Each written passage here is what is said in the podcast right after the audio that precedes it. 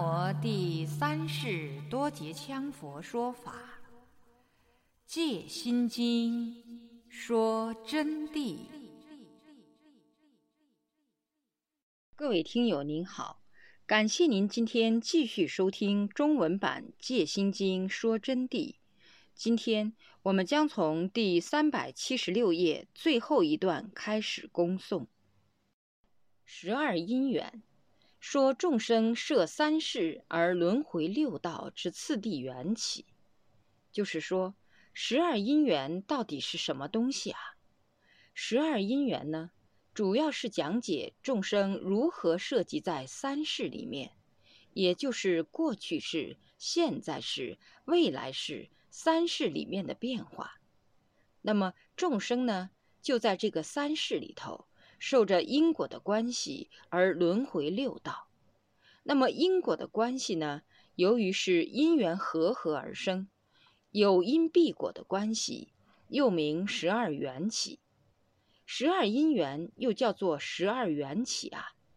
这十二法互相依缘起生，就是说它们之间啊都是依缘起生法，由因生果而自缘。因此，就是相互依因起源的意思，互相是一环扣一环的，绝不可能分割一个。比如说，就相当于同学们在看书的时候，那么首先是一环扣一环，首先则必建立于缘，要有顺缘之书，随之意识分别执起此书，方付之于手，必须用手去拿书。手拿了书，然后才能用我们的眼睛去看书，并且要顺其因果的正当逻辑，也就是说，要符合其义理的顺流才能看。你如果是把它拿来倒转，就不能看这个书了，因为你不习惯于道观之文字。十二因缘的道理。也就是讲人的一生变化和怎么样执着成了凡夫，又怎么样能解脱，就相当于我们在看我们的经书，现在的心经是一样的，要用手执书，以眼观书，顺字而解文，于中灌入真谛，一环扣一环。如果说是反转过去，要把这个书拿来合上。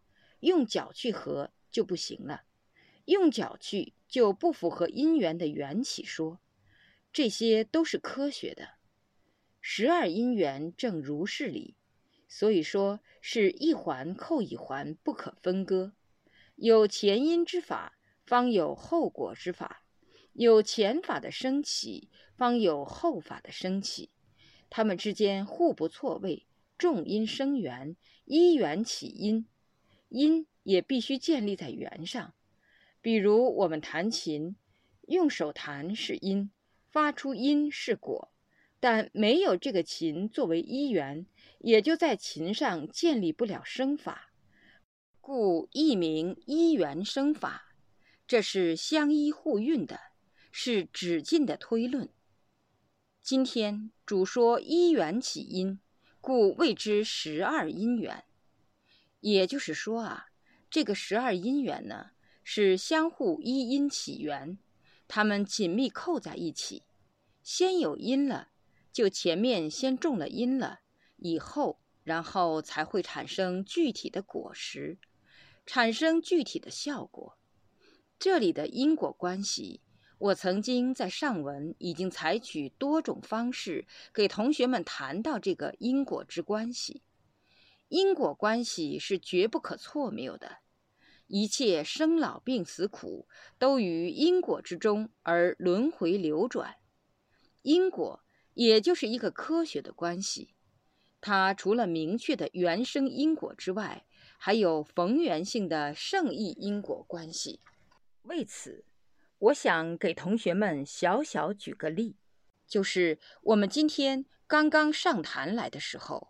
就准备把那些鲤鱼调度到这里池子来。那么我的意见是把水放掉，因为我是从因果角度去考虑。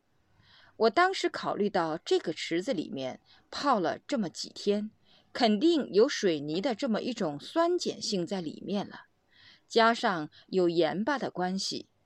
但是我们另外有个同学马上就建议说：“不对，它的漂白粉经过这几天已经挥发了，最好是不要换掉，这个沉水才好。”这两个理到底是谁的真，谁的不真？我们先不管它，但是就牵涉到这个鱼的因缘善业了。假使说这个鱼落入断灭空死，那么今天不换这个水，说不定这个水正是毒气很浓的时候，他进来很快死掉。那假使说这个水没有毒，那么就反转过来，证明这些鱼正是不该死，而由于把它们调度过来。他们得了救，这也是他们一个因缘的成熟关系。同时，这里还牵涉到我们讲法，讲两个多小时，至少要。那么在这两个多小时当中，但愿他们都活得平安无事，能于另外一个池子里面调度他们的因缘，转化他们的果位。这个果位，同学们不要笑啊，不是正罗汉的果位。是它们产生的果的位置，调至另外一个池子的位置，所以这里面也包含着因缘原生之道。那么这里面含藏的成分，就我刚才所说到的，一个是无名的圣意产生，一个是有为的着相调成。有为的着相调成，就是故意采取转化它的因缘。但是其中就含无名的圣意转因，就是他们种的因果而致使的。哪怕就是我们无意之间说到这么一句话，也与这些有非常非常密切的关系。这一方面的道理呢，我们以后会慢慢慢慢给同学们讲很多很多。但是为了说明因果的关系，我就想借一个譬喻给同学们讲一讲。关于因果这个问题呀，它是非常非常科学的，因果报应的问题也是非常科学的，里面不可能含涉半点封建迷信的学说。比如说，我们吃饭这个问题，其中的因果变化，我足足可以给同学们解释数年之久，但我今天简单的说一下。每一件事情一旦起心动念，因果就产生。首先说要吃饭，不会无中生有的说吃饭，先有一个因的产生，这个因就是我们的意识。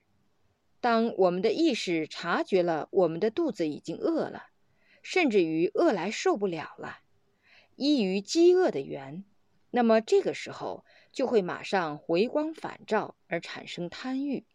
食欲概念产生，马上意识就开始指挥了。此时指挥，一是自缘，二是他缘。自缘即是指挥自己亲自动手煮饭，他缘即是指挥别人快快给他送饭，快快给他煮饭或端饭来。这里面又牵涉到一个福报缘起。那么福报很低的人，只有自己动手。福报很高的人，说一声都会有人很快送来。一说到煮饭，其中因果变化无穷莫测。首先坐在凳子上，就得支使自己的身体快快站起来，因为要站起来走到厨房里头才能煮饭啊。即或说你的福报很高，要吃饭也得站起来，坐在另外一个桌子上，或者到餐桌上去。才能正式吃饭啊！那么在站起来这一瞬间，刹那无限因果缘起，生灭无常，这就是佛的道理，佛法道理。比如刚刚一站起来的时候，此时产生很多因缘了。为什么说是因缘？意识当指挥自己站起来那一刹那，人就要朝空中升高，就要升位。因为从坐凳上起来就要升位，被承压的坐凳，此时空气占领了，因为你的有爱之色体离开位置，空气就挤进来了。这个空气一挤进来，空气是平衡流动的，因此，你只要这一挤进一点点空气来，整个大地空气都动起来了。有那么严重啊？我没看到呢。这个你去问科学家，不要问我。聪明的人会马上就得知，只要起来，整个大地空气都在动，因为它虽然很少。哪怕动得极其微妙，但空气必定来填补啊！动了这一部分，那一部分跟着要接到，这一部分跟着要接到，不是接到无边无量是什么呢？所以一举一动牵涉到整个法界，这个因果关系，这是说气动之因缘因果关系。那么起来的时候是因。而造成空气甜味是果，起来的时候是因，造成座位松动是果。座位为什么松解？因为刚才你坐上去，你的压力承压在地上，地上的土受的压力重量是不同的。当你起来的时候，这个压力马上就减轻了，因此同时就产生果，产生减轻重量的果。有同学说：“不会吧？这个不妨试一试。马上抬一个椅子来，搁在你脚背上，喊一个同学坐下去，然后再让他站起来。你看减轻没有？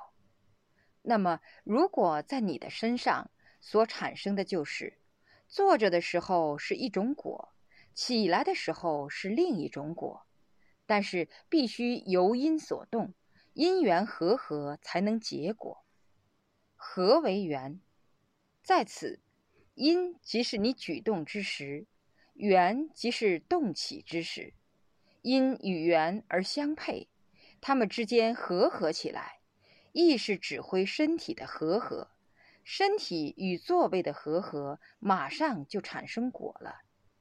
我这只是讲一个起来的动作和说到一因起源的关系。至于因见于缘，缘生因果，这是无始的关系，讲一千年一万年也讲不完，因为无有尽头，所以我就不讲远了。还是说进厨房的比喻，再加深一点给同学们理解的机会吧。那么马上就要进厨房煮饭，提动脚步与大地的关系分离。此时此刻就是因，脚步触地之时发出的响声就是果，因果的关系也如是而产生。饭都还没有煮成，就有这么多因果了，何况还要走进厨房？走进厨房以后，总概念的因果就是：煮饭是因，烧柴点火洗锅是众缘和合，最后。饭端上桌子，吃到肚子里头就是果，享受果实就是果，这是初讲的啊。本来这里面还有若干种讲法，何况还有一元再掺进来，你说不对了。上师刚才讲的只牵涉到空气嘛？岂止是空气，牵涉到众生的损伤。牵涉到你的身体的众生的成住坏空，挤压的关系造成他们的及时灭亡；牵涉到大地的众生的损伤、细菌的损伤，因为你还踩到的，所以才有佛传体着无名伤生咒和鞋底解脱咒超度他们。同时，烟飘到空中去，甚至于牵涉到打雷下雨。雷雨又在伤害众生，正如昨天，我们一个司机开车载我，就说的：“上师啊，我现在觉得非常奇怪呀，我们成都天上下来的雨呀，都是黑的啊，发现了云里头到底有啥东西哈？当然，这是空气污染，也就是科学的因缘和合。这个因缘要讲，真是一言难尽啊。那么煮饭的当中所产生的一系列的过程，就有这么多因缘因果，说不完讲不尽。何况我们起心动念，你们说因缘因果有多少？何况我们积聚一个人的身体，在这个六道轮回当中生活，这个因缘因果就不是什么几十本书能给你写得出来的，只能从智慧光明当中去悟，去证到真理以后，你们就真正懂得万有皆是因果学，天地都来一掌中，会中五明何挂齿？信手儿戏把顽童，回光返照假圣师，空谈细论不脸红。行人须当审慎求，以免上当被愚弄。那么上师刚刚给你们讲过一句，所谓因果啊，因果报应都是科学。你说上师说些啥名堂啊？你一开口就报应，就迷信了吗？你听我给你们说，这是科学的。报就是感报，应就叫做应照兑现。比如说吃饭，饭好了，端上桌子就报了嘛，报赶在你的身上。应吃在肚子头就应了，具体给你兑现就叫应。因果当然就要产生报应。这是一个科学的名词啊，可是我们现在当今啊，有很多佛弟子，甚至于有些所谓的科学家，当然不是那种很了不起的科学家啊，他们都邪见谬论。你说因果报应，他还说迷信的家伙，我才不听呢。他们把这个词都没有弄懂，因果报应是至高无上的科学理论。比如，你把你的手在石头上重重碰一下，这就是因，而这一碰就会痛，痛就是果，果就是报应的表象。有因则生果，这就是因果报应，不是什么邪门歪道的鬼神之说，而是科学实相之理。这里就随缘谈到这儿，阐述到这里的啊。因此，这个十二缘起的关系呀，就正如像我们煮饭的关系一样，环环紧扣。要劈柴，劈了柴才能洗锅，洗了锅然后才能生火。有的人说不对，我先洗锅后劈柴，也可以，但这是道观因缘，因为你先把锅洗干净再劈柴。那灰尘颤起来，就颤到锅里头去了，脏了。要先劈柴后洗锅，洗了锅，把东西弄好了，然后就点起火了。因为再不去动锅里头了，然后要烧开，烧开以后要沥米，或者采取种种的方法。这个环节你细微分析起来啊，它里面全部是科学性的妙理。十二因缘的妙理也正是如此，不差不谬。这十二法相互环扣，一因起源，因此就叫做十二因缘。十二因缘是什么东西呢？十二者，一无名原形。无名原形指我们人了啊。过去是无始之烦恼，这是颠倒梦想。无知丈夫凡夫本来面目，显阳圣教论说：无名者，为不了真实为体，或是俱生，或分别起，能障正了为业。第一就是无名原形，无名原形啊，即是无所明了的累生累劫的业障，就是过去式的若干年的，这样同学们容易听懂啊。若干年的烦恼，一切业障，无名无相，有相有体，有声有色，无声无色等等障碍，然后就致使你覆盖本来面目的真谛，进入颠倒梦想，进入凡夫举动，迷其自己的本来面目，就执着自己的五蕴，执着自己的六根，这就是无名原形。这里随便提两句。今天我发现有同学在听说法的时候，听完以后，满认为他是非常懂佛法、懂心经的，但是回去以后吵嘴闹架，不依照心经的行持去做，不断除我执，并且有同学竟然气得来鼻青脸肿、眼泪长流、唉声叹气。当上师在问他：“你在气什么？”他说。某某某某某把我欺负了，所以我内心非常难过。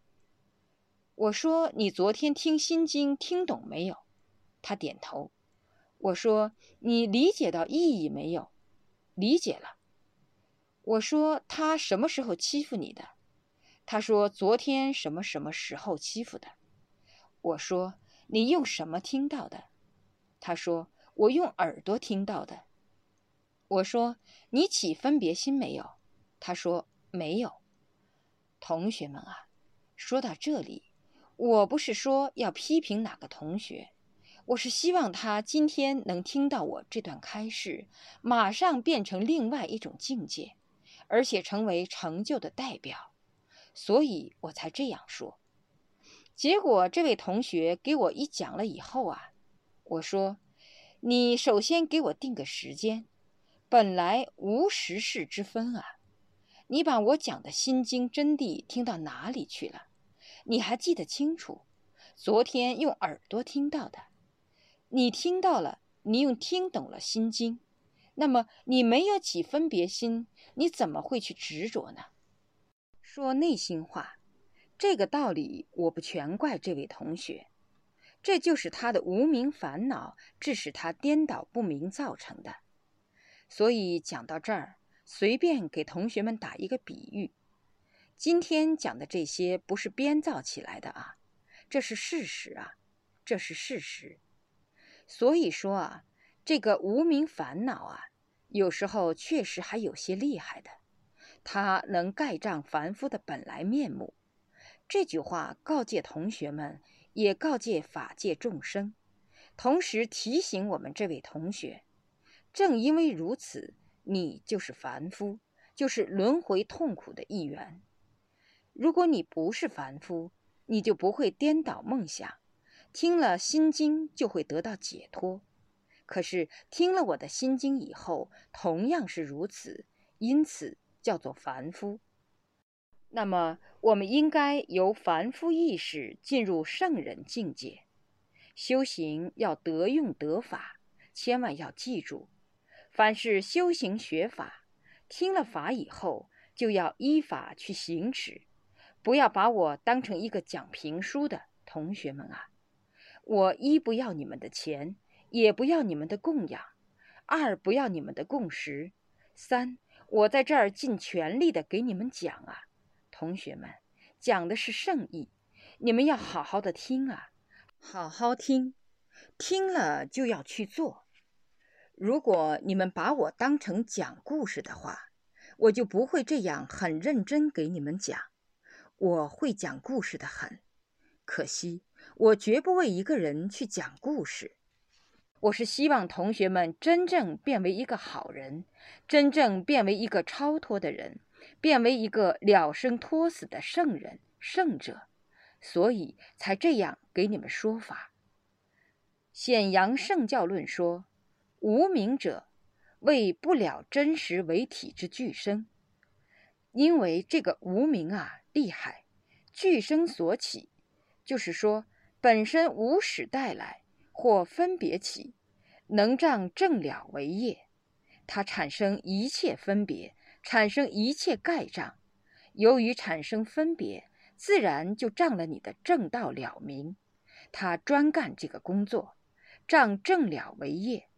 所以，昨天发生这个现象的同学，就是由于被无名障盖了自己的真心，由于分别起障了你的正知正见，他给你做了工作，他的工作做得十分成功，所以你才会鼻涕眼泪俱下，你就被他把你降服了。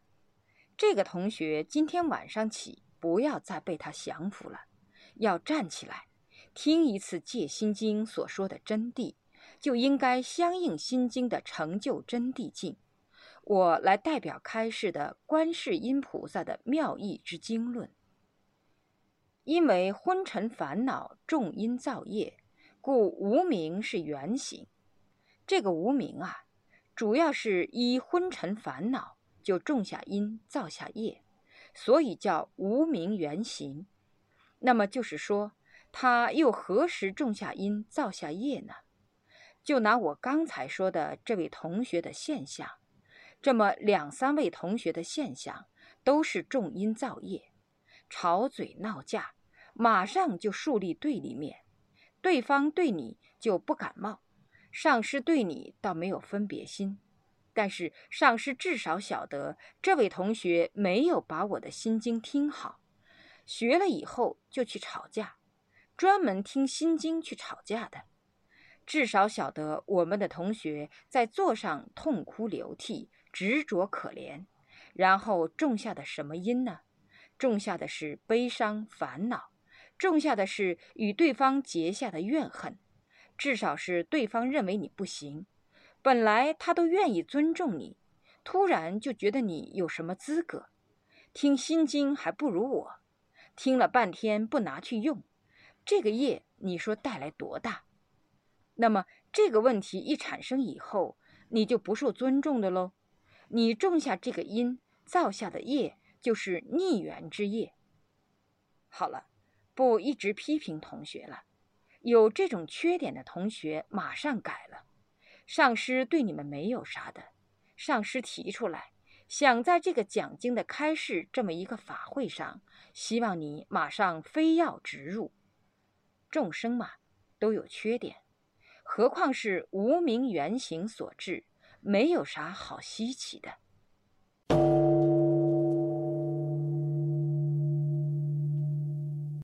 各位听友您好，您刚才收听到的是《戒心经说真谛》中文版，从第三百七十六页到第三百八十五页的部分内容。感谢您的收听，我们下集再会。